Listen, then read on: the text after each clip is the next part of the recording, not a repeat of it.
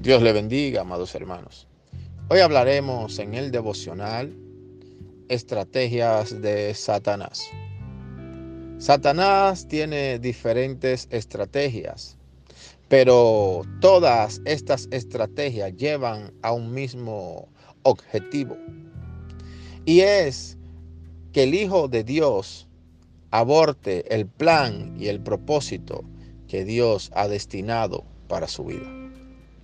La palabra de Dios dice en el Evangelio según San Marcos, capítulo 4, versículo 15, habla de la parábola del sembrador o Jesús explicándole a los discípulos el significado o la interpretación de esta parábola. Y dice que esta es la que cae junto al camino. ¿Cuál? La palabra de Dios. Dice que esta cae junto al camino. Aquellos que oyen la palabra, pero que enseguida viene Satanás y roba la semilla que ha sido implantada en ellos. La estrategia número uno de Satanás es decirte lo contrario a lo que Dios ya te ha dicho. Miremos el ejemplo con Eva. Satanás en el huerto de Edén quiso decirle a Eva lo contrario a lo que Dios le había dicho. Incluso le quiso dar un razonamiento diferente, diciéndole, no, Dios es un Dios malo, Él lo que sabe que si tú comes de este árbol, tú vas a ser como Él conociendo el bien y el mal. Entonces, la semilla que Satanás sembró en Eva ahogó la palabra que ya Dios había sembrado en Adán y en Eva. Por eso es importante no aceptar ningún pensamiento de incredulidad, porque el diablo va a querer matar la semilla que ya Dios implantó en tu vida. Dios te ha dicho, eres más que vencedor por medio de Jesucristo. Pero el enemigo trae una situación a tu vida de escasez o un proceso cualquiera que sea una prueba de familia o de salud. Y en esos momentos Él va a hablar a tu mente, Él va a hablar a tu corazón diciendo, no eres más que vencedor. Dios te ha abandonado. Dios no te escucha. Estas son las estrategias de Satanás que debemos contrarrestar con la palabra de Dios y gritarle al enemigo cuando lleguen estos pensamientos a nuestra mente.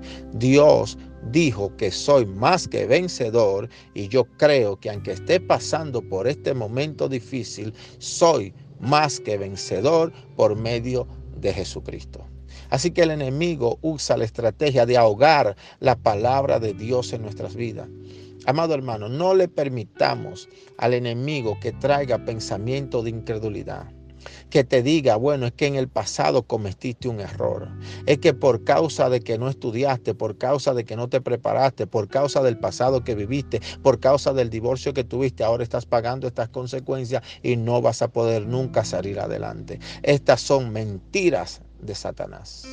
La sangre de Cristo todavía tiene poder para perdón de todos nuestros pecados.